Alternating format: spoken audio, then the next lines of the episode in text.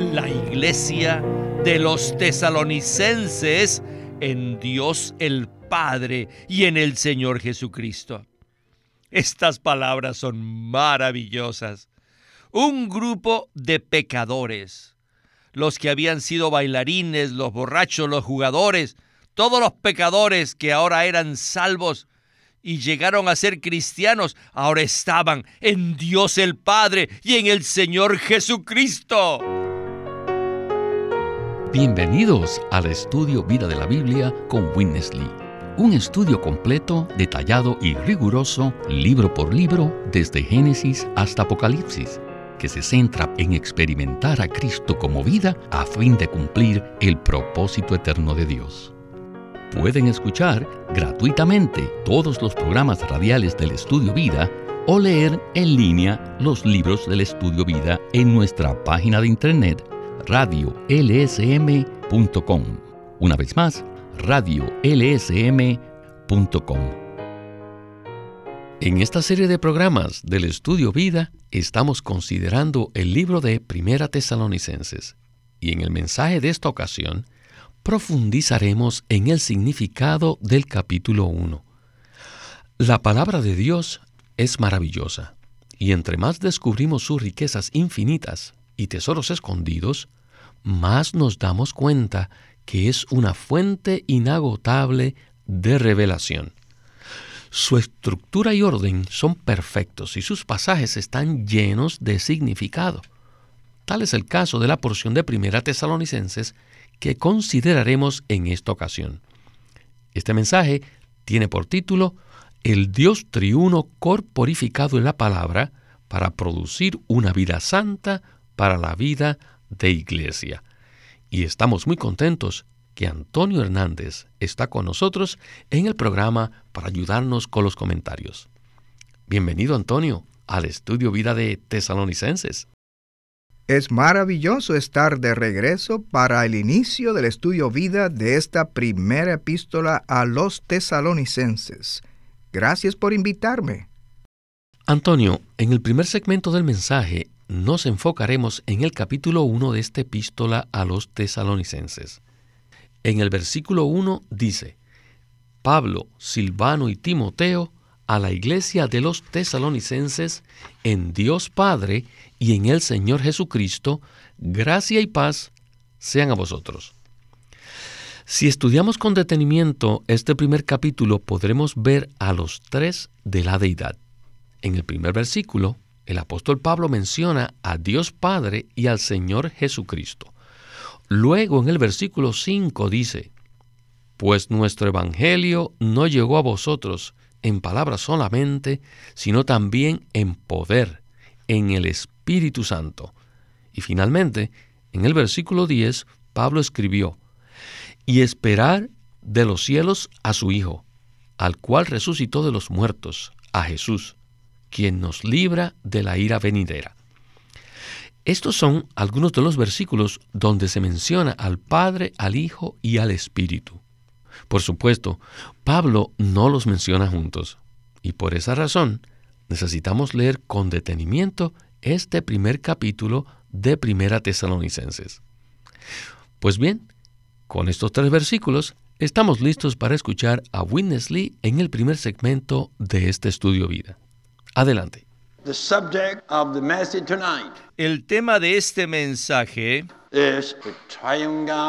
es el Dios triuno corporificado en la palabra para producir una vida santa para la vida de iglesia. En el primer versículo de Primera Tesalonicenses, Pablo menciona a Dios el Padre. ¿No es así? Dios el Padre es el primero de la Trinidad Divina. Y luego en el versículo 10 tenemos a Dios el Hijo. Esto es muy significativo. Al inicio del capítulo vemos a Dios el Padre y al final del capítulo tenemos a Dios el Hijo. Pero si observamos cuidadosamente, Pablo menciona al Espíritu Santo en el versículo 5. Así que podemos decir que este capítulo nos muestra al Dios triuno. ¿Alguna vez han visto esto? En el versículo 1, a Dios el Padre. En el versículo 10, a Dios el Hijo. Y en el versículo 5, a Dios el Espíritu. Así que pueden ver que este capítulo trata del Dios triuno. El Dios triuno es el elemento constitutivo del Nuevo Testamento.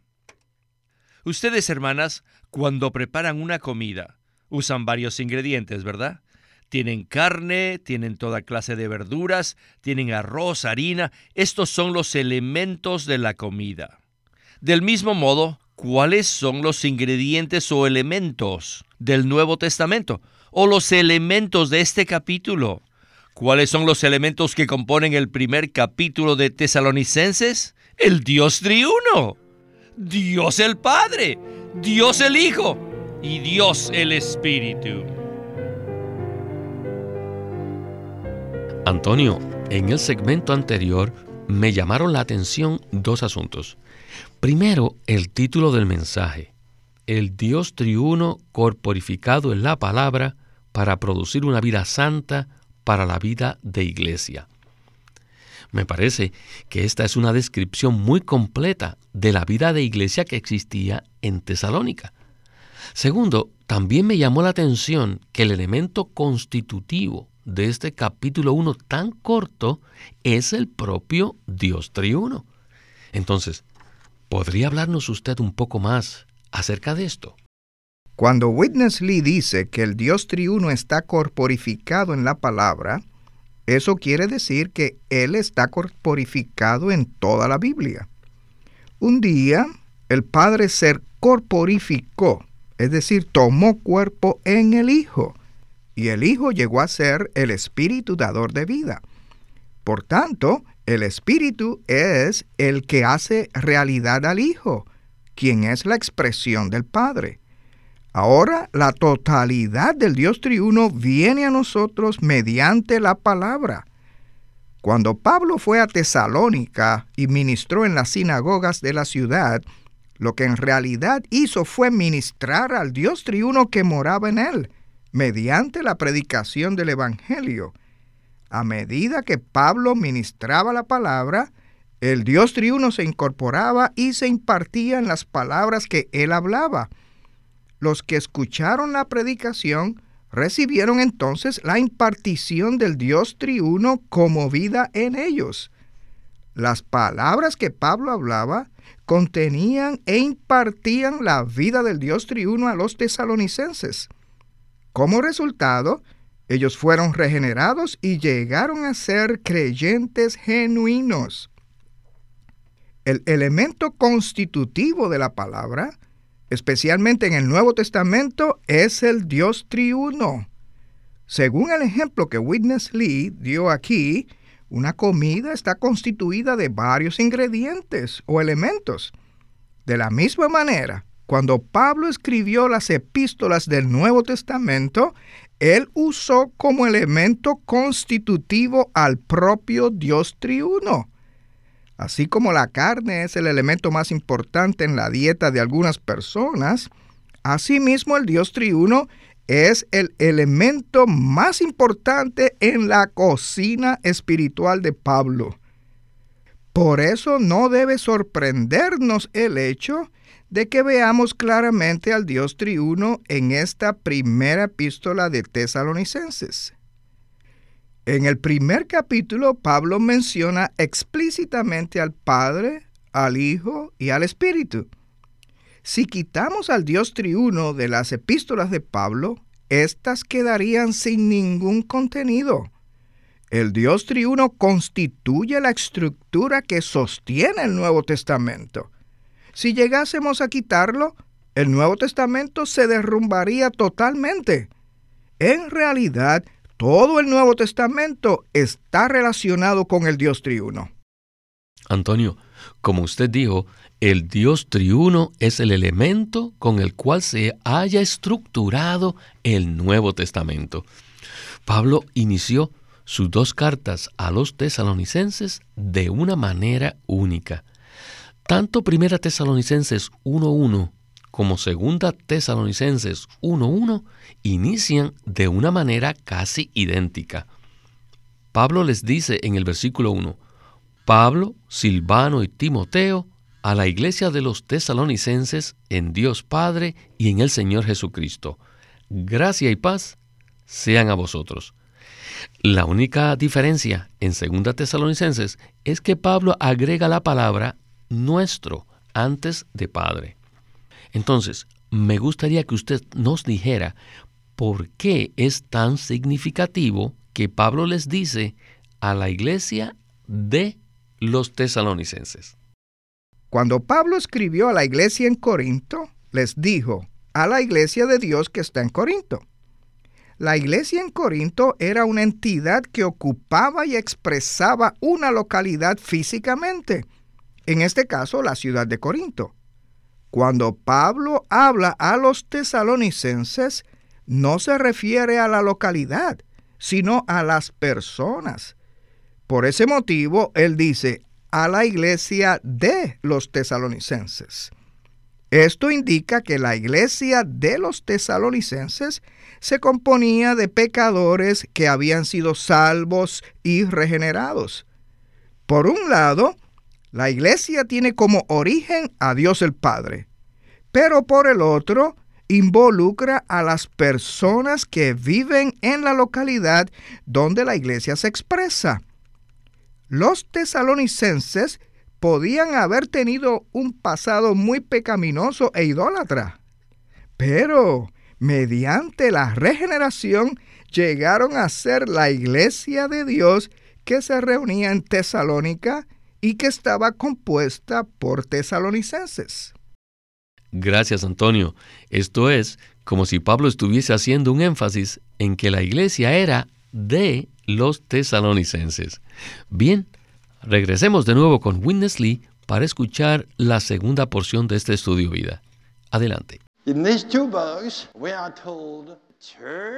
En estas dos epístolas se nos dice que la iglesia era la iglesia de los pecadores que habían sido salvos en Tesalónica. En otras epístolas Pablo dice a la iglesia que está en Corinto o en cualquier otro lugar. Sin embargo, aquí dice a la iglesia de los tesalonicenses. Y tienen que darse cuenta que la historia nos enseña que las ciudades de la antigua Macedonia, donde se encontraban Tesalónica y Acaya, que es Grecia, eran terribles. No tenían buena reputación. Eran ciudades muy pecaminosas, eran inmundas. Oh, estaban llenos de adúlteros y fornicarios.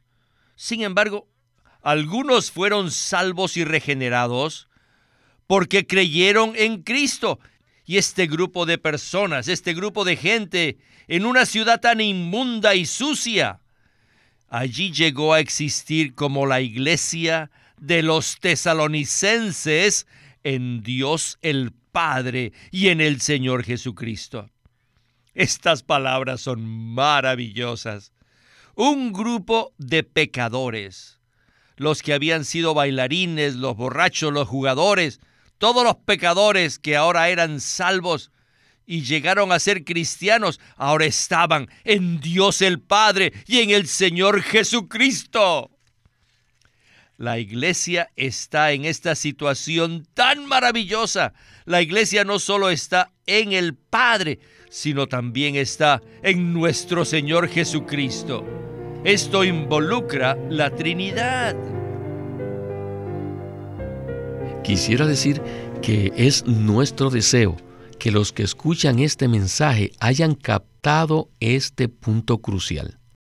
Si investigamos la historia de Tesalónica, nos daremos cuenta que era una ciudad llena de toda clase de actividad mundana y pecaminosa. Probablemente esta ciudad fue peor que algunas de nuestras peores ciudades actuales. Pablo dice específicamente que la iglesia es de los tesalonicenses, es decir, la iglesia es de un grupo de personas que eran conocidos por su pecaminosidad, su inmundicia e inmoralidad. Sin embargo, la predicación de Pablo hizo que algunos se arrepintieran y recibieran al Señor. No hay duda, eso es una gloria para el Padre y una vergüenza para el enemigo. ¿Verdad, Antonio? Por supuesto que sí. En el tiempo de Pablo, la ciudad de Tesalónica era famosa por su idolatría, por su inmoralidad y también por su pecaminosidad. Esta era la característica de esta ciudad. Cualquier persona que fuese tesalonicense sencillamente gozaba de pésima reputación. Sin embargo, es una gloria para Dios que a través de Pablo el Evangelio pudiera llegar a una ciudad así. El apóstol ministró la palabra, levantó la vida de iglesia y avergonzó al enemigo, quien había contaminado a los tesalonicenses a lo sumo. Muchos se arrepintieron de su condición pecaminosa y empezaron a vivir una vida santa. Ciertamente, esta fue una gloria para Dios y una vergüenza para el enemigo. Este es el significado de la frase la iglesia de los tesalonicenses.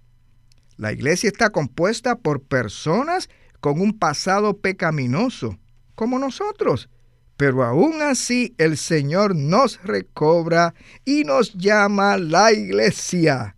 Esto es maravilloso. Ciertamente lo es, Antonio. Ahora, quiero agregar que el Señor no solo encontró personas que estuvieron dispuestas a seguirlo en esa ciudad tan oscura, sino que además la iglesia en Tesalónica llegó a convertirse en un modelo para ambas regiones, para Acaya y para Macedonia. Los creyentes tesalonicenses verdaderamente experimentaban una vida santa para la vida de iglesia, hasta el punto que otros fueron inspirados por este modelo. Sin duda, esto es maravilloso. La palabra se propagó rápidamente a otras ciudades, tales como Filipos, Atenas y Corinto, debido a este modelo viviente que se había levantado en Tesalónica. El Señor logró revolucionar a los tesalonicenses haciéndolos volver de los ídolos a Dios para servir al Dios viviente. Aleluya, esta es una salvación dinámica. Así es la salvación de Dios. Bueno, en el siguiente segmento hablaremos acerca de la preposición en que Pablo usa cuando dice a la iglesia de los tesalonicenses que está en Dios Padre y en el Señor Jesucristo. Regresemos por última vez con Witness Lee para escuchar la conclusión de este estudio vida. La iglesia está en tal Dios, que es el Padre y en el Señor Jesucristo. Recientemente cuando estuve estudiando este versículo, me di cuenta que esta expresión no es muy sencilla. Así que consulté los escritos de un teólogo Dean Alford, que era una autoridad del Nuevo Testamento al finales del siglo pasado, especialmente en el idioma original. Él tiene unos puntos muy interesantes respecto a la preposición en. ¿Sabe lo que dice? Dice que esta preposición en denota comunión y participación. La iglesia es un grupo de personas que tienen una unión común una unión común con Dios y que participan de Él. En estos versículos, Pablo no utilizó la preposición de en esta frase, sino que usó la preposición en. La iglesia no solo está en Dios y en Cristo, sino en Dios Padre. Y no solo en Jesucristo, sino en el Señor Jesucristo. El término padre implica una relación de vida. Dios ha dejado de ser meramente nuestro creador, pues ahora es también nuestro Padre. Hoy día, Dios es nuestro Padre, Padre de todos los miembros de la iglesia, porque todos hemos nacido de Él.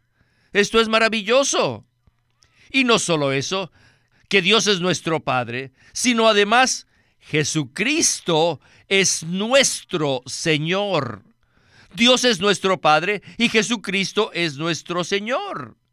La iglesia está en esta posición. cuando Pablo habla de la iglesia de los tesalonicenses en Dios Padre y en el Señor Jesucristo, lo que en realidad quiere decir es que la iglesia de los tesalonicenses está en el Dios triuno. Si Dios no fuera triuno, ¿cómo podría ser el Padre y el Hijo? Sería imposible. Cuando Pablo habla acerca del Padre y de Cristo, también deja implícito al Espíritu Santo, que lo vemos en el versículo 5. Por consiguiente, podemos decir que tanto Primera de Tesalonicenses como Segunda de Tesalonicenses 1.1 revelan que la iglesia se compone de un grupo de pecadores que han sido salvos y regenerados y que ahora están en el Dios triuno. Antonio, qué conclusión tan maravillosa. Winnesley no fue el único que estudió la Biblia hasta en los más mínimos detalles, como en el caso de la preposición en. También Dean Alford hizo lo mismo, y muchos otros también. Existe una gran riqueza en el significado de cada palabra que aparece en la Biblia. Entonces, ¿podría usted hablarnos un poco más acerca de este punto tan maravilloso? Dean Alford fue un maestro famoso del Nuevo Testamento en el idioma griego. Él también se dedicó a estudiar la Biblia, hasta en las palabras más pequeñas. Pablo escribió a la iglesia de los tesalonicenses. Aquí la preposición de denota la fuente o el origen. La iglesia estaba compuesta de tesalonicenses que habían sido salvos y regenerados por tanto, la iglesia en Tesalónica estaba en Dios Padre y en el Señor Jesucristo. Esto nos permite decir que la preposición de es muy significativa. Podemos decir lo mismo de la preposición en, que utiliza Pablo en la frase en Dios Padre y en el Señor Jesucristo. Según Alford, esta preposición denota comunión y participación, puesto que los creyentes tesalonicenses habían recibido al Señor, ahora tenían una común unión con el Dios triuno y participaban de Él. Los creyentes no solo estaban en la posición apropiada, sino que además, subjetivamente, podían participar del Dios triuno en otras palabras, ellos podían participar en la vida y la naturaleza del Padre, en las riquezas del Hijo y en las bendiciones del Espíritu Santo. Ambas preposiciones de y en son muy, muy importantes. El apóstol Pedro nos dice en 2 de Pedro 1.4 que nosotros hemos llegado a ser participantes de la naturaleza divina. Esto no solo quiere decir que cuando fuimos regenerados, salimos de nuestro hombre natural y fuimos introducidos en Dios Padre, sino también denota la unión orgánica o la unión en vida que tenemos con Dios Padre.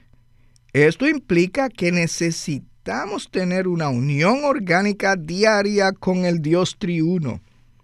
Inmediatamente después que somos regenerados, necesitamos participar de la naturaleza divina a fin de vivir una vida santa para la vida de iglesia. Antonio, y yo no puedo más que exclamar gloria al Señor por esta bendición tan maravillosa para nosotros podemos participar de la naturaleza divina a fin de vivir una vida santa para la vida de iglesia. Antonio, muchas gracias por acompañarnos en el estudio Vida de la Biblia con Witness Lee y esperamos que se repita su visita. Gracias por invitarme, Víctor. Siempre es un gran privilegio participar en el programa. Este es Víctor Molina haciendo la voz de Chris Wilde. Antonio Hernández, la de Bill Lawson, y Walter Ortiz, la de Witness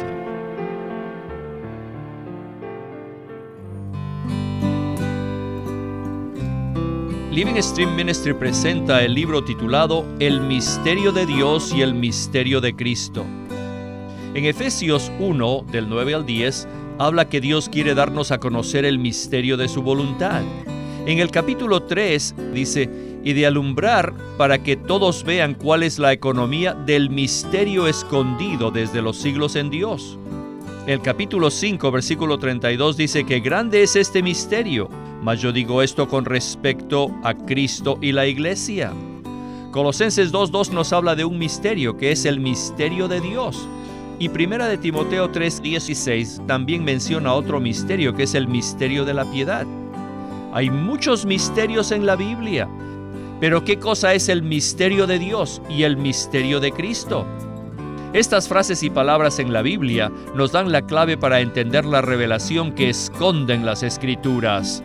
Por eso les recomendamos este libro, El misterio de Dios y el misterio de Cristo, por Witness Lee.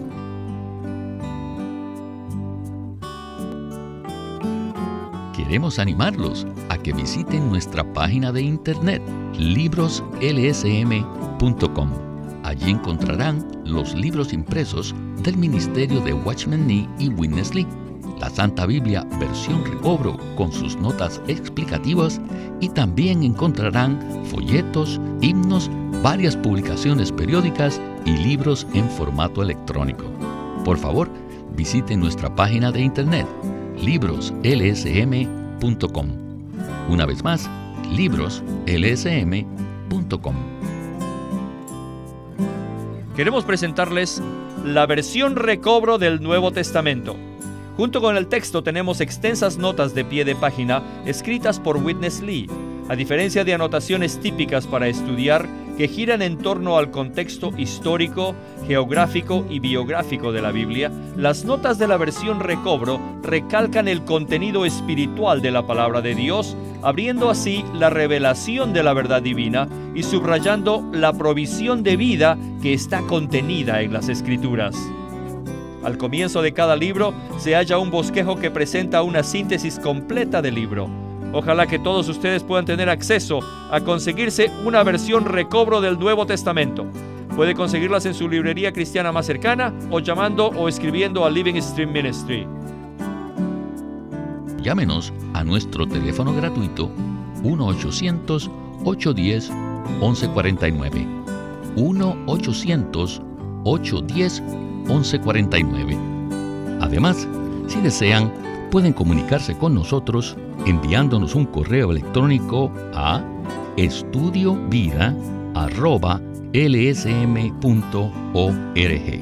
Una vez más, estudiovida.lsm.org.